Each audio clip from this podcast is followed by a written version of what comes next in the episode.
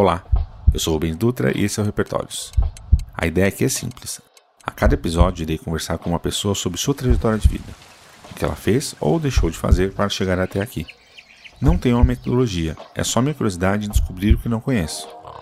Adoraria que você participasse me ajudando a melhorar as perguntas ou indicando pessoas. Se quiser, os links estão na descrição do episódio e no site repertórios.com. Assim, ampliamos juntos nosso repertório. Vamos para a conversa?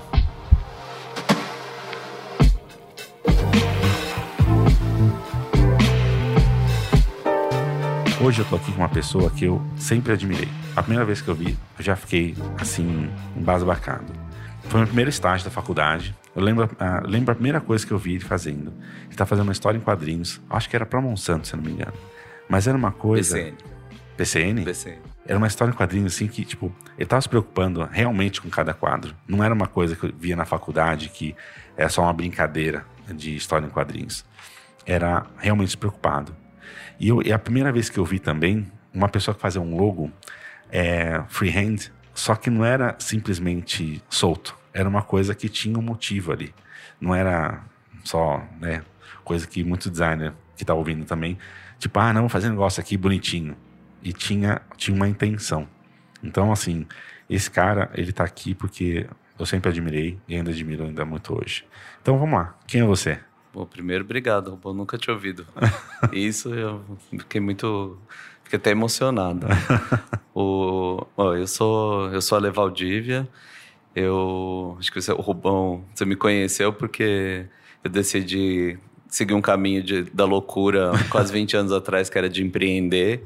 Na época, convite do Ruiz e do Léo para entrar, para se juntar à Laika Design.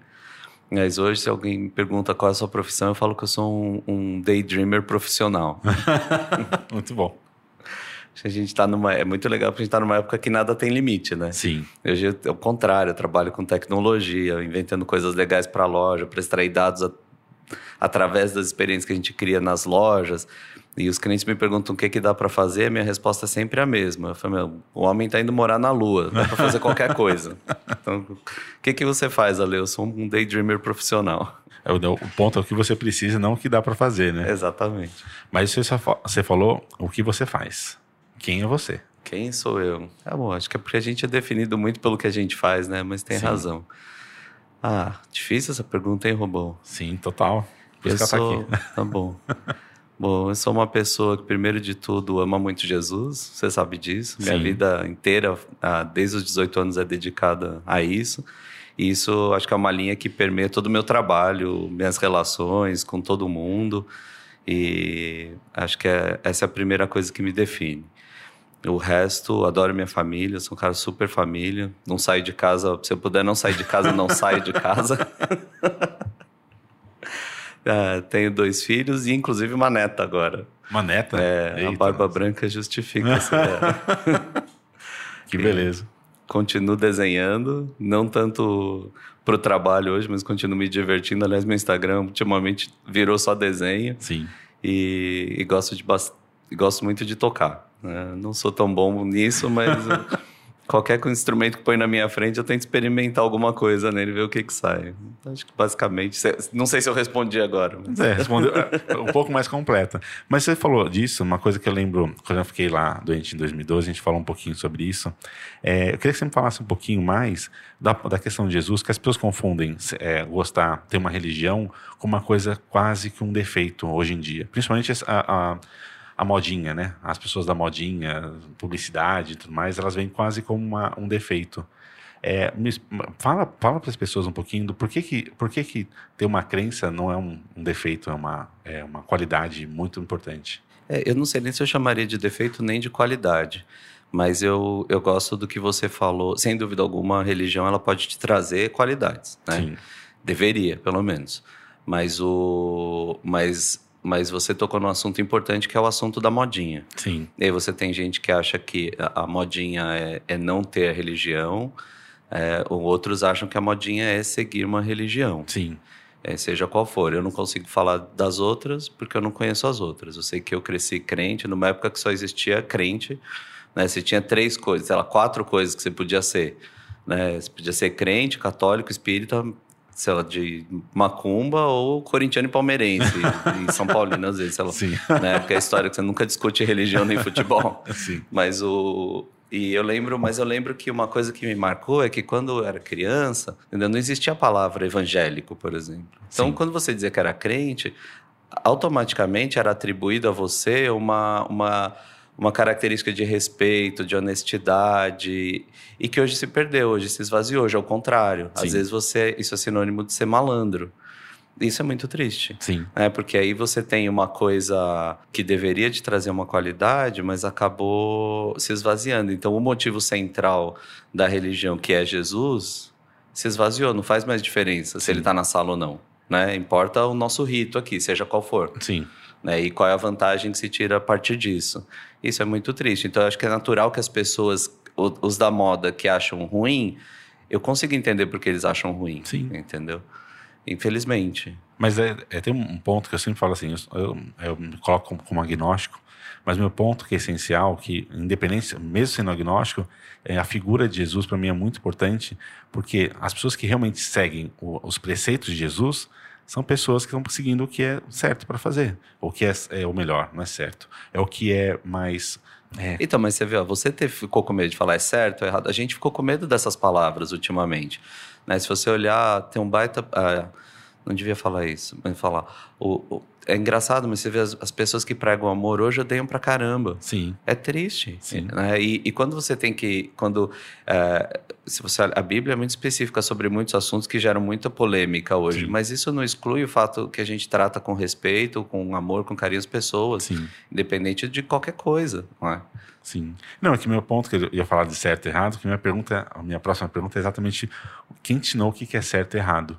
Quem que te colocou é, isso, é, esse, esse meandro, sabendo que o certo e errado ele é relativo. Talvez não devesse ser tão relativo, mas ele é relativo para cada pessoa. Então, é, tem duas tem duas coisas, dois aspectos, pelo menos como eu vejo como eu vejo a coisa. E, e se você olhar do ponto de vista da religião, o certo e errado é muito maior do que a gente, né? Então, se eu olhar, ah, eu e outra coisa que a gente não pode esquecer, a religião, ela não é uma não é um, um livro de receita que a gente segue, Sim. mas para muita gente é.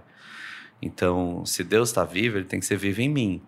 Então, eu ajo hoje como esse Deus que está vivo em mim me ensina as coisas. E é aí que eu posso te falar de onde vem o meu, a minha noção de certo ou errado que me guia.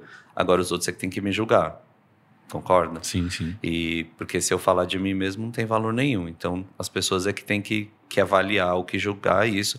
E ok, essa, ah, todo mundo julga todo mundo o tempo todo. A gente só tem que lembrar que com a medida que eu medir, eu vou ser medido, com o juízo que eu julgar, eu vou ser julgado. Perfeito, nossa. Não é? Maravilhoso. E o, o- agora eu aprendi sem dúvida muito com meus pais, claro.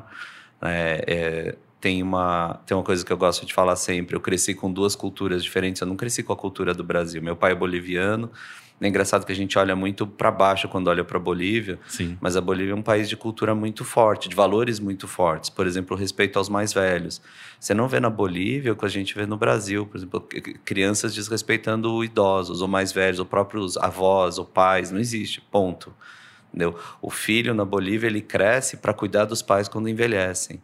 É uma outra cultura completamente diferente. sim. E, e que se você for ver, tem lá no berço das reli- da religião, né? se olhar a Bíblia, qual é um dos dez mandamentos? Honra teu pai e tua mãe. Sim, É, você quer viver mais? Honra teu pai e tua mãe. É, e, e- então, tudo no final amarra de algum jeito, e, e- mas o, a noção que eu tenho de certo e errado, sem dúvida alguma, vem da família e, sem, e muito. Eu continuo acordando todo dia mais cedo, leio minha Bíblia todo dia antes de começar o dia, igual Sim. quando você me conheceu, não mudou nada até hoje. É, outro dia eu tava falando com, com o Gui, que é o nosso editor aqui, ele tá falando assim, ah, mas todo mundo vai falar pai e mãe, né? Mas é, tem um ponto, né? Às vezes é, tem famílias e famílias, e às vezes pode ser os avós, podem ser, pode ser um grande amigo, pode ser, na, às vezes pode ter sido na vida, tipo, com 25 anos você aprendeu um detalhe sobre certo e errado Ah, que foi essencial. Sem né? dúvida, sem dúvida. Eu concordo mil por cento com você. Acho que a, a convivência que a gente tem com as pessoas ao longo da vida ensinam. Você tanto aprende com as pessoas que erram a não cometer os mesmos erros, como com as pessoas que acertam. É. E eu lembro o, o Eric, é um cara que eu aprendo muito com ele. É o, o, gigante mais calmo que eu conheço. Ele fala, olha o meu tamanho, se eu ficar nervoso, imagina o estrago que eu causo. Aí eu falo que a gente, eu, eu sou, imagina, eu tenho 1,70m, o Eric tem 2,04m. Eu sou R2D2 e ele é o C3PO. Porque é gentil, programa em 3 milhões de línguas e eu sou baixinho invocado. Eu lembro uma vez eu descobri uma coisa na empresa, a gente tinha uma turma de programadores, tá? eu fiquei indignado, eles tinham desrespeitado uma menina que trabalhava com a gente, eu queria mandar todo mundo embora, trancar, deslogar a galera na hora do almoço, sabe? Tava revoltado, indignado, no modo que do, do R2D2 dando choque em tudo. e aí o Eric olhou para mim e falou assim: Ale, eu concordo com você, mas se acalma.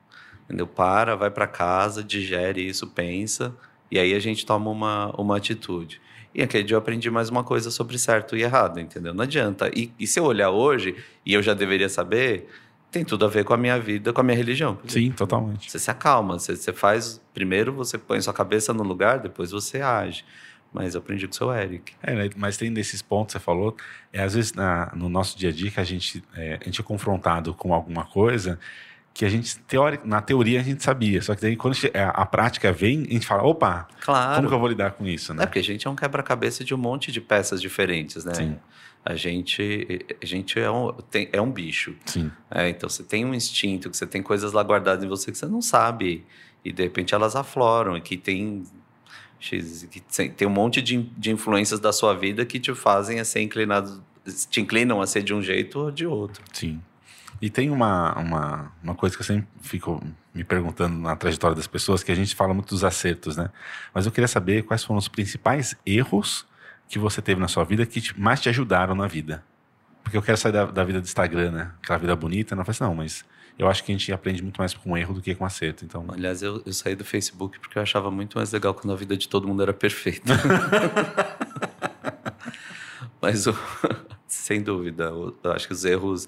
Tem uma coisa que eu aprendi, é, eu lia muito, eu continuo lendo bastante sobre todo livro de negócio, empreendedor, empreendedorismo. E claro, fujo dos empreendedores de palco, mas eu tento aprender. É o meu, a minha a minha escola são esses livros de quem já viveu o que eu estou vivendo, né? E que, aliás, eu comecei a aprender com um livro que vale a pena, empreendedores que estão aí ouvindo, chama Smart, uh, Startup CEO, e Smart Cuts. São dois livros muito legais, facinhos de ler. E um dos caras, estou tentando lembrar o Smart Cuts, que falava para a gente ter mentores. E você nem sempre tem acesso a um cara, o fundador do Google, mas você pode ler um livro que conta a história do cara e o que ele já viveu. E uma coisa que eu aprendi, a linha mestra de todos, assim, eu quero em comum em todos eles, era a capacidade de assumir risco. É. é uma coisa que o meu antigo sócio Léo, que hoje tem as pimentas de Cabron, era um cara que era mestre nisso. Ele não tinha medo de encarar os riscos, de enfrentar e de, de fazer. E ele conseguia fazer coisas. E eu era o contrário, eu sempre fui um cara medroso. Entendeu? Eu, eu tinha eu, a, aquela, o pessoal fala como chama, autossabotagem, sabe? Você, você é tão autocrítico que você se torna medroso com relação a você mesmo. E, e aí eu, eu tive. Isso foi uma coisa que eu tive que aprender. Eu errei muito e perdi muitas oportunidades por causa do medo. E a hora que eu aprendi a assumir o risco, e claro, todo risco é controlado, mas, mas e é impressionante quanto mais você chega perto do, do descontrole, do perder o controle, mais fruto você colhe daquele risco Sim. também. E de novo, tem a ver com fé. Sim. é, tem uma, um ponto da. Voltando à mistura da fé com uhum. o dia a dia. É, a fé não é, não é, ela não é simplesmente. Às vezes, quando você falou do, do crente, da pessoa que. Isso independente da, da religião, né? A pessoa que ela senta no sofá assim, Deus vai me dar um emprego. Peraí. É o ponto que ele vai te dar várias coisas, mas se você sentar no sofá, não vai cair emprego no seu colo. Então, entender que não é simplesmente não fazer, não é simplesmente é, jogar para um, Deus ou para a religião que for e esperar.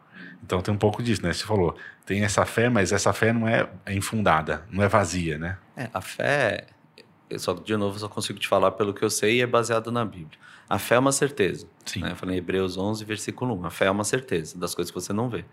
E o... Só que a fé sempre exige de você uma ação. Sim. Entendeu? Não existe fé sem ação. E não é que você vai fazer e você é merecedor, isso é um erro.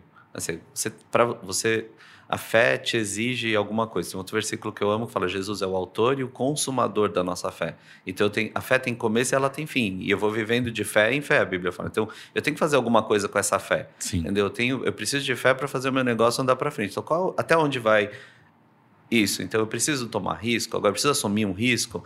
Qual é esse risco? Até onde vai? E, e é legal, o, o, bonito da fé é que tira o, o que você põe uma viseira, né? Te, te, te impede a sua visão para o resto, porque você não. para os perigos desse risco que você está tomando. E é legal, você fixa o olho num alvo e você persegue esse alvo, e Sim. acabou. E é por isso que assumir risco dá resultado. Sim. É, dá medo, mas, dá, mas você tem que superar o medo. Mas aí quais são os principais erros que você teve, que você pode falar assim, ó, eu fiz essa cagada lá no ano passado, ou tipo, que foi essencial porque se eu não tivesse é, feito isso, eu não teria entendido que tal coisa é assim. É difícil se expor, né? Não que eu não, não que eu não tenha erros, eu tenho uma lista maior do que a que eu gostaria de compartilhar, eu acho.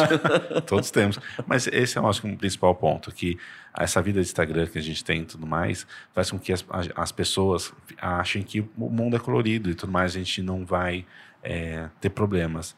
É importante a gente saber que, que nem você falou, eu tenho que assumir riscos para poder fazer algumas coisas. E, eu, algumas vezes nesses riscos, fazer algumas coisas, eu vou fazer algumas cagadas é, nesse meio caminho, né? Eu sempre lembro muita coisa de o quanto eu era homofóbico, quanto eu era racista, mesmo sendo negro, é, na minha infância, por coisas tipo bobas. E ele falou assim, daí falou assim, olha, eu era, eu era mega idiota, espero que não seja. E espero que quando tiver com 60 anos, olhe para mim, Rubens 40 e fale, nossa, o Rubens era muito idiota.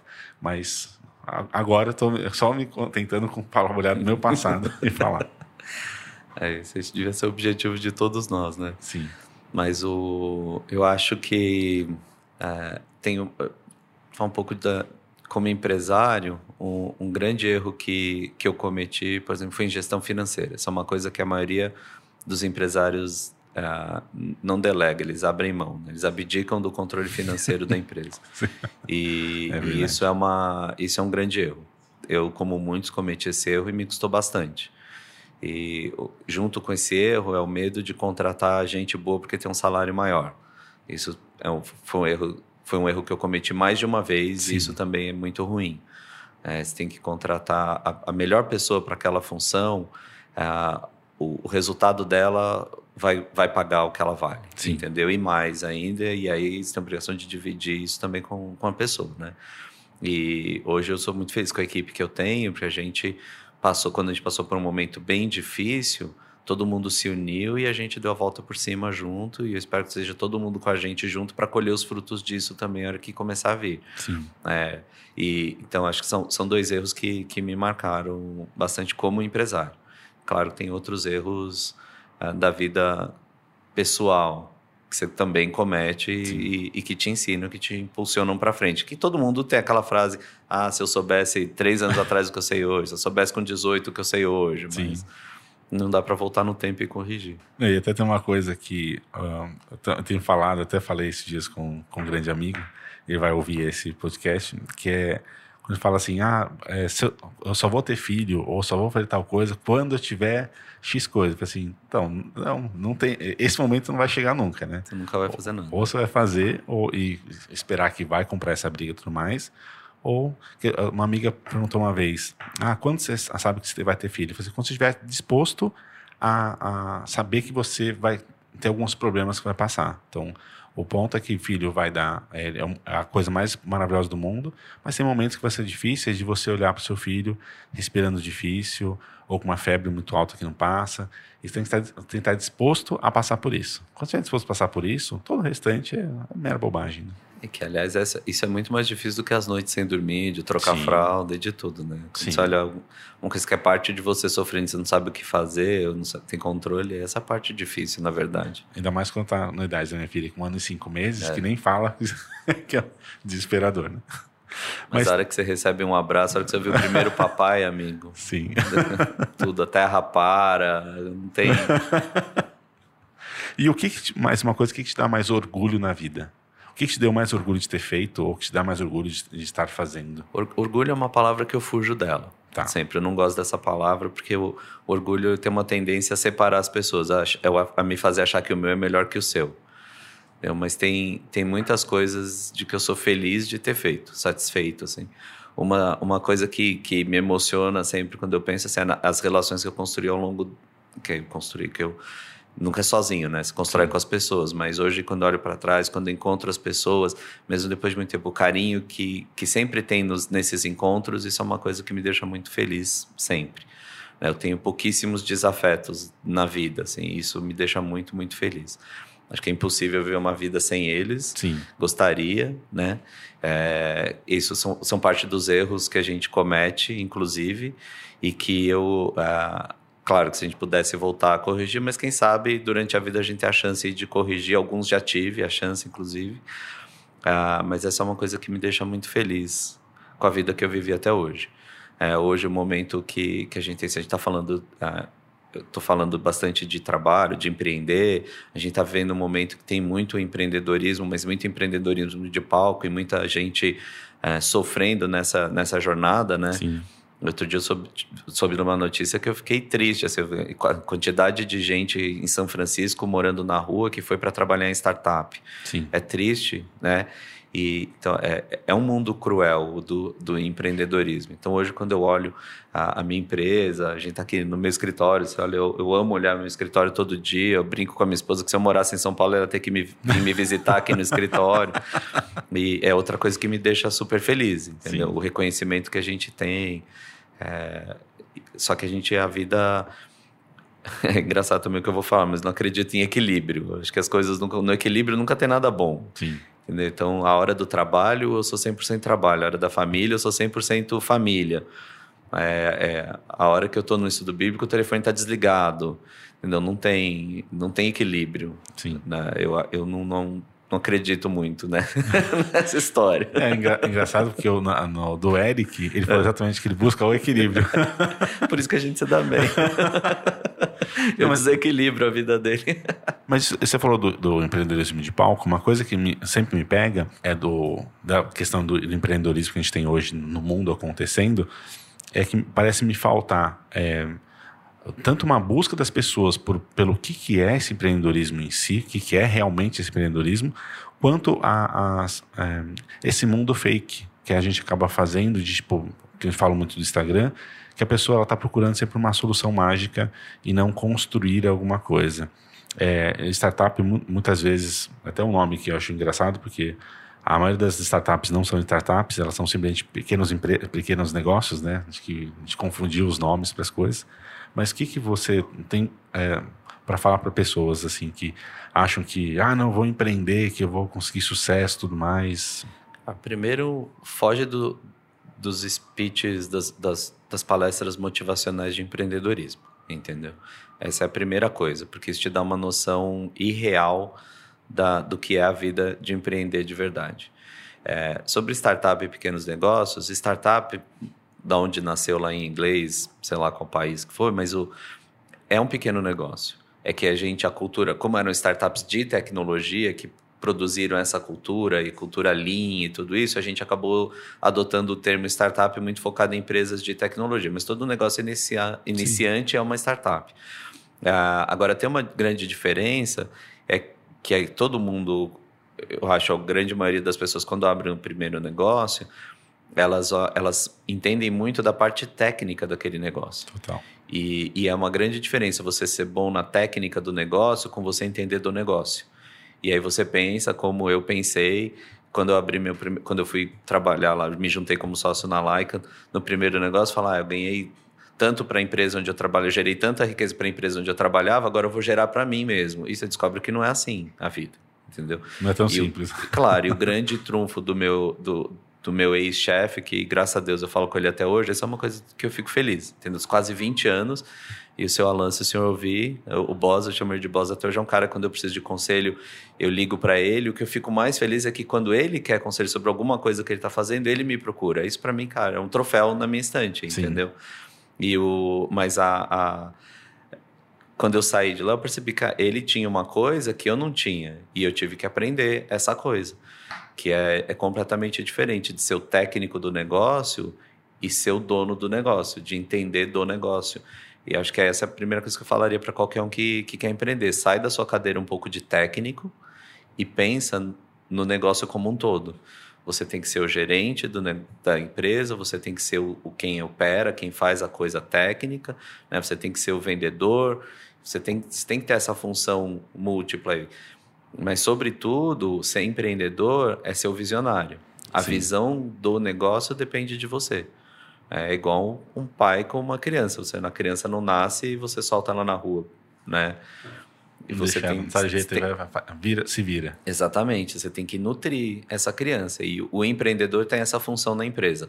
Você, ainda que no começo você seja todas, você ocupe todas as cadeiras da empresa, você tem que ter tempo para ser o, o visionário, para nutrir a empresa com a sua visão. Tem uma, uma coisa que você falou em cima disso, é, faz parte um pouco da pergunta que eu fiz anteriormente, mas tem uma coisa de a gente aprender pelo erro ou aprender pelo erro dos outros. O que, que é isso? Como que é isso para você? o erro na gente dói mais, né? Sim. Aí supostamente a gente deveria aprender a, aprender mais rápido assim, mas não necessariamente. Sim. Então, aprender com que as outras pessoas erram ajuda a doer menos. Eu não sei dizer qual é o mais eficiente para mim. Para mim, aprender com os erros dos outros às vezes é mais eficiente do que com os meus próprios, porque o nosso tem essa historinha do orgulho. Por isso que eu fujo Sim. dessa palavra. Você quer insistir, você quer provar até para você mesmo que você está certo e só toma na cabeça, né? Então é, é importante, eu acho que a, aprender, quando você olha o, o quanto uma pessoa ah, não só sofreu ou perdeu, ou, ou, o quão perto ela passou né, da, com os erros que ela cometeu, né, te ajuda a ficar esperto, te levanta os, as tal das bandeirinhas vermelhas no caminho e falou, opa, não vou por aqui porque eu já vi que fulano fez isso e não deu certo. Mas você acha que todas as pessoas conseguem olhar para o erro do outro e ver que aquele caminho não é o melhor? Ah, não, claro. É, mas é um exercício. Você Sim. tem que se treinar para isso. Né? De novo, depende do quanto você está disposto a aprender. E aí, de novo, a palavrinha do orgulho. Quando a gente é orgulhoso, eu não tenho nada para aprender com ninguém. Né? Mas quando você, você percebe que você não sabe nada no final, o pouco que você sabe é pouquinho mesmo, você está mais disposto a. está mais atento a aprender com as pessoas que estão em volta de você. Maravilhoso. Agora, é, tem uma coisa sobre o repertório, você falou do seu ex-chefe e tudo mais, e ele está fazendo uma coisa para enriquecer o repertório dele, que é não, não ficar orgulhoso e falar com todas as pessoas. Uhum. É, e como que você faz para enriquecer o seu repertório de, de trabalho e de vida? Eu, eu converso com todo mundo que eu posso sempre. Tipo, até dentro da minha agenda de trabalho, eu converso. É, é tentador você não reservar tempo para os amigos. Né? Tipo, hoje, agora, gente, eu estou enriquecendo meu repertório. É, não é uma coisa que eu faço toda hora e estou aprendendo uma coisa nova. O, tem um, um, amigo que, inclusive, a empresa dele foi, foi vendida recentemente, uma baita empresa. E o cara me ensinou muitos anos atrás. Ele falou, e eu repito isso várias vezes: falou, contrata um chefe para você. Eu nunca contratei um chefe para mim, mas eu contratei vários chefes para mim. Então, todo mundo que trabalha hoje na empresa é melhor do que eu naquilo que eles fazem. Sim. Então, eu aprendo, eu aumento o meu repertório sentando com eles e fazendo perguntas. Eu não, eu não sou aquele cara. Eu aprendi a não ser o empresário ou o chefe que manda. Eu só aprendi a ser o chefe que pergunta. E aí eu avalio as respostas. E eu aprendo pra caramba com isso toda vez que eu encontro um amigo, eu, eu aliás, eu mando direto e-mail, café, é, como fala, mensagem para pessoas que eu conheço ou que eu não conheço. E, e dessa conversa aí, um grande mentor nosso, o Romeu Buzarello. É, Romeu, ouve, por favor. eu mandei uma mensagem um dia para ele no LinkedIn. Eu falei, cara, a gente tá passando um momento assim, assado, e você foi a única pessoa até hoje que falou pra gente e ele falou uma coisa contundente, né? Porque ele falou: vocês saíram à frente. Isso é muito perigoso. Sim. E todo mundo só falava pra gente: cara, que demais, que animal que vocês fazem, que lindo e tal. E a gente não estava convertendo na, na proporção dos elogios. Né? Sim. E eu escrevi pro cara, eu falei, você pode tomar um café? Eu preciso de uma mentoria. Você foi a única pessoa que me falou isso. Na época eu comecei a ler um livro chamado Originals, que falava a mesma coisa. Eu falei, cara, o Romeu ele tinha toda a razão. E ele respondeu com o maior carinho, falou, vamos já. É, ele falou, foi até legal, porque ele falou: Eu estou viajando, quando eu chegar, eu vou aí. E ele veio, veio sem avisar. é, foi demais. Eu achei, achei super uma atitude e enriqueceu meu repertório demais. Sim. Né? E como e aí em retribuição você não guarda só essas coisas. Toda vez que eu tenho oportunidade, quando alguém precisa, eu retribuo também dividindo com, com o que eu sei. É, tem pessoas que eu conheço. Enfim, eu conheço hoje porque vieram me procurar para pedir conselho e a gente acabou fazendo amizade e eu acabei aprendendo muito com essas pessoas também. Sim. Yeah. Vai volta no você tá aberto a aprender ou não. Sim. é, não, é porque o ponto é esse, né? A gente acaba ficando, usando a palavra que você falou, uma, definição maravilhosa. Quando a gente fica orgulhoso demais para tudo, a gente sempre acha que a gente vai ter resposta. E, no geral, o que acaba acontecendo é, é não só é, startups, mas há várias empresas que morrem porque simplesmente acharam que, ah, não, a melhor, nossa, um baita negócio fazer uma palheteria agora, porque não tá bombando. Assim, mas você realmente acha que uma palheteria pode ser? Não que não possa ser, mas você pensou sobre realmente sobre todos os aspectos ou só está na empolgação porque está vendo muitas pessoas fazerem, né? Eu acho que o Eric sempre cita, se eu não me engano, é o Antônio Hermílio de Moraes falou que quem nunca quebrou não, não é, não, nunca foi empresário de verdade. Sim. E esse quebrar tem vários níveis, inclusive falir, falir, né? acabar tudo e começar de novo. E quebrar, chegar perto de quebrar. A gente passou um momento na, na Alice Wonders que foi bem difícil. Eu nunca tinha passado por um momento daquele na minha vida. E aí eu entendi por que, que as pessoas, porque muitas empresas quebram, porque as pessoas desistem. Sim. Mas se você recupera a, for, a, a entendeu, o fôlego e, e vai para frente e acelera, que é outra coisa que eu, eu sempre li e é, é difícil aceitar, que na hora da dificuldade você não para, você acelera. Cara, é impressionante o resultado. Você dá a volta por cima, Sim. mesmo, entendeu? Mas é muito difícil sair da, daquele buraco. Então, muitos empresários eles precisam quebrar a, a primeira vez porque eles, são, eles acreditam que o que eles pensam é a verdade, é a única verdade. E aí você se fecha para ouvir o que as pessoas têm para te dar de conselho. E aí você quase que precisa bater a cabeça na parede, quebrar o tal do, do correu, correu, correu, bateu a cabeça no muro, mas não morreu. Sim. Entendeu? Mas você levanta e fala, putz, é verdade, eu não sabia, não, eu, eu achei que eu sabia tudo, agora deixa eu começar de novo, mas aprendendo com os outros. Sim. Maravilhoso. E a, a, a, a, pergunta meio trick, né? Sabendo o que você sabe hoje e sabendo que você só sabe o que você sabe hoje, por tudo que você já passou, você arriscaria mudar alguma coisa no seu passado para é, ter uma, uma coisa diferente? Mais confortável saber que eu não posso mudar nada no meu passado. Sim. então, não. Não, não mudaria. É claro, é, é sempre tentador o pensamento de você voltar e, e pensar ah, eu faria diferente isso, eu faria diferente aquilo. Mas a verdade é que não tem como voltar. Então eu tenho que ficar atento para não cometer os mesmos erros no futuro. É, não, mas imagine que você pudesse voltar. Mas você pudesse ah, voltar. mudaria um monte de coisa. Mas daí você não seria mais você. Então, mas eu seria outra pessoa. É. E espero que. Talvez pudesse melhor, ser melhor. É, espero que melhor. Pior. Ou podia ser bem pior, é. Mas é o que fala. É, é, é natural da gente querer mudar os erros, né? Que a, gente, que a gente cometeu.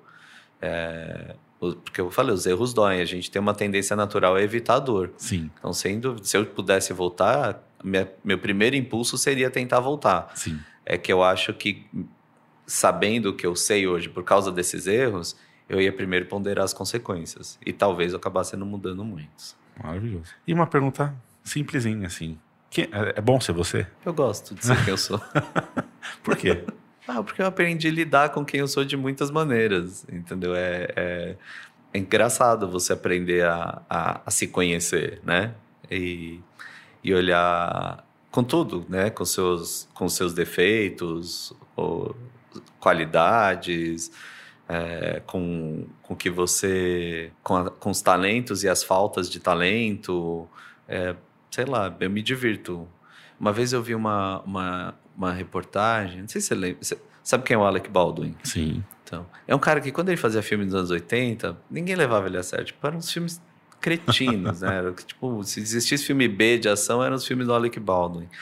E era muito ruim. E de repente esse cara deu uma sumida, para mim pelo menos, e ele voltou como um cara de comédia. Sim. Um cara que. Ele até fez um drama ou outro, tipo, acho Missão Impossível tal que eu rio quando eu vejo ele no Missão Impossível, mas ele, ele é um cara que ele voltou e eu lembro que eu e voltou fazendo muito sucesso. Sim. E eu li um artigo uma vez na Wired, acho que falando dele, que é interessante, engraçado até o Wired falar dele, mas falava da capacidade que ele adquiriu de rir de si mesmo. E falou, uau, esse é um para mim foi um baita insight, uma das coisas que mudou minha vida, entendeu? Sim. Que eu aprendi. Não foi com o pai com a mãe, e nem com o Eric. Sim. O, mas você fala, caramba, o, o, Então a capacidade, da, a capacidade de rir de si mesmo te abre muitas oportunidades. Tipo, aprendi a falar inglês, onde é que eu perdi o medo das pessoas rirem de mim. Eu comecei a falar com meus amigos americanos, falei, beleza, pode rir de mim, mas me ensina a falar certo. E de repente eu falei, pô, eu tô aprendendo a falar certo, entendeu? Eu perdi o medo de, de falar errado. Que a gente tem, né? A gente morre Sim. de medo de, ah, não quero. Você começa a falar outro idioma, você morre de medo do que, que vão pensar de você. Deixa pensar o que pensar, aprende a rir junto, Sim. né? Então hoje eu sou feliz de ser quem eu sou por causa disso. Acho que eu aprendi a conviver com o que, com que falta em mim e, e rir, inclusive, disso. Por exemplo, eu sou tímido, mas ninguém acredita que eu sou tímido. Mas fala, ah, dá palestra, ou, toco, sei lá o quê, mas meu, sua mão cada vez que eu tenho que subir num palco e falar alguma coisa, entendeu? Eu sempre lembro, quando a gente fala disso, meu tio, uma vez fui perguntar pro meu tio assim, tio, como que eu faço para é, ter uma, um jeito tudo mais para subir numa para dar uma palestra e ficar mais, mais, ah, mais, tranquilo.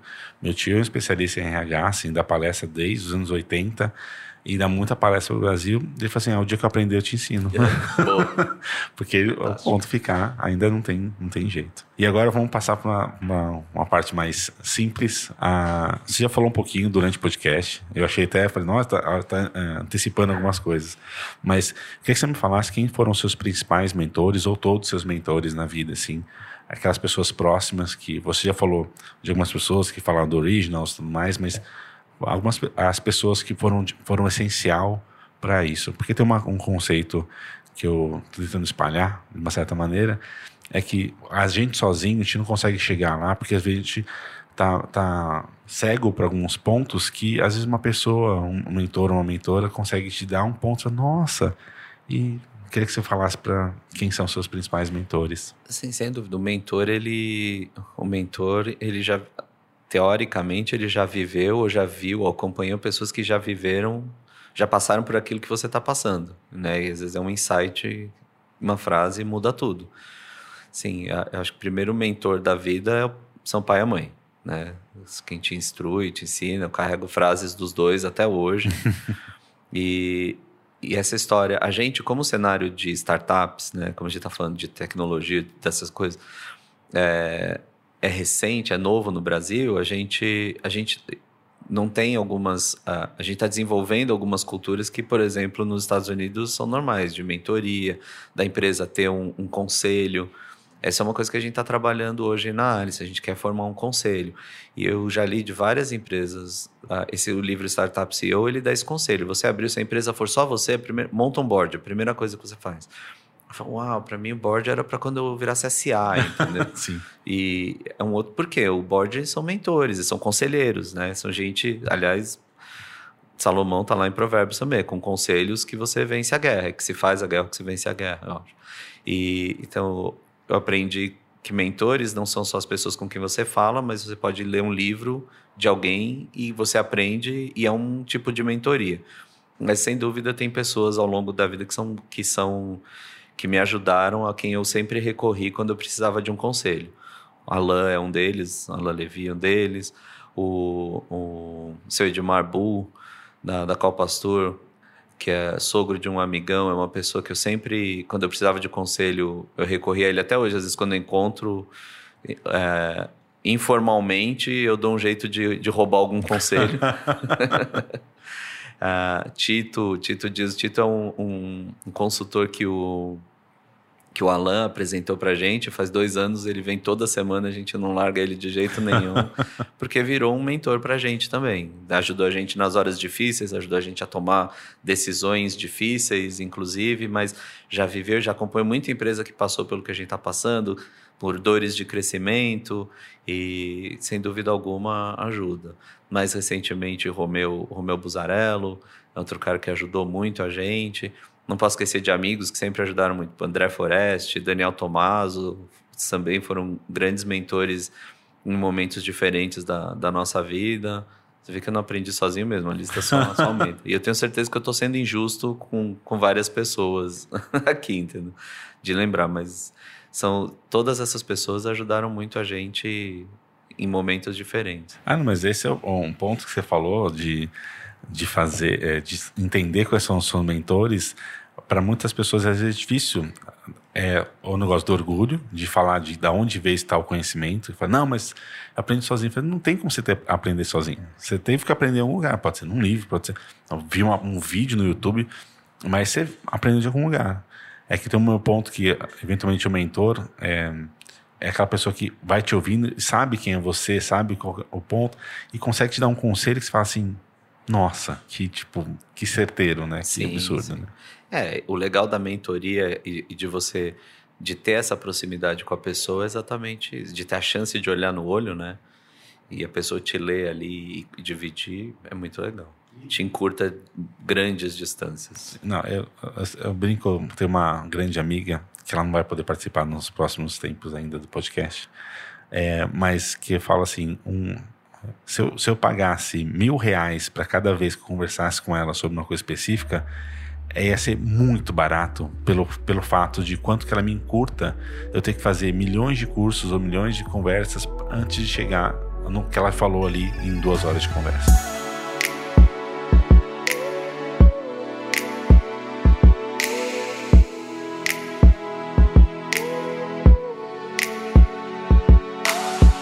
Agora, uma, uma outra, uma outro detalhe que os mentores foram ótimos. Eu preciso de todos os links para pegar. A gente vai colocar na lista lá para as pessoas que quiserem vão atrás dessas pessoas também.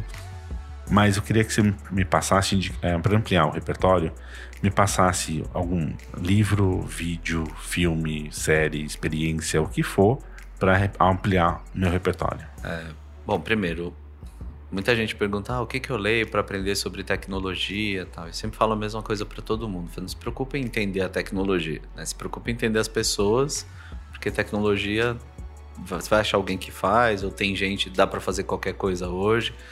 Uh, eu gosto muito de ler a Fast Company, que é uma revista que fala, fala de negócio, de design, de, de comunicação, de tecnologia, mas essencialmente está falando de, de, comportamento, né?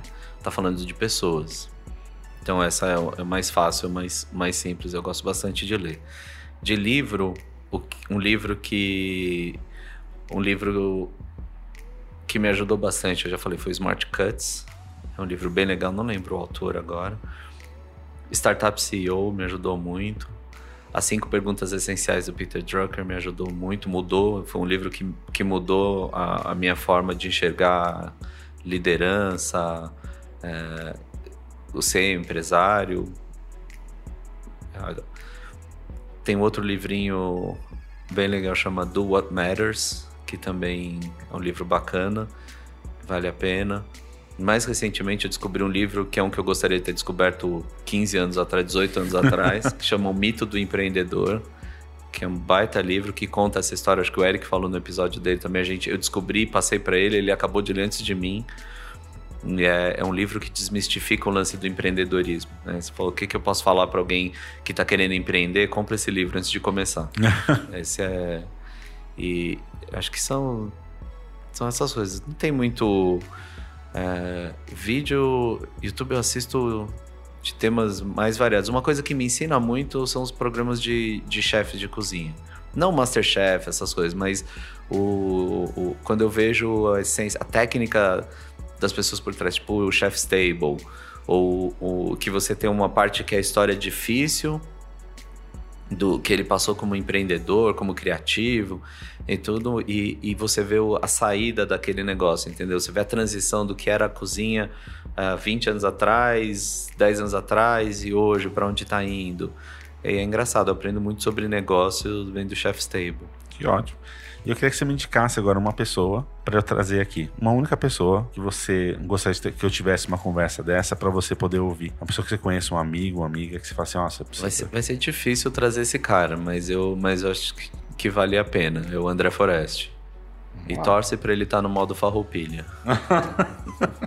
a empresa dele chama Troublemakers. Ele é um troublemaker de natureza e é um cara que é demais conviver com ele. Você não. É tipo você, você segura na, no 110, entendeu? Porque o 110 você não gruda, né? Sim. 220 você gruda. Então você pega no 110 e segura. É, é passar um, uma tarde com o André. Maravilhoso. Eu gosto. Adoro. Então eu queria só se despedir das pessoas. Bom, Obrigado, Rubão, de me, de me convidar. É, e obrigado alguém que conseguiu ouvir até o final tudo. Desculpa por tudo e obrigado qualquer coisa. Maravilhoso, muito obrigado. Obrigado mesmo por, por essa participação. Obrigado você.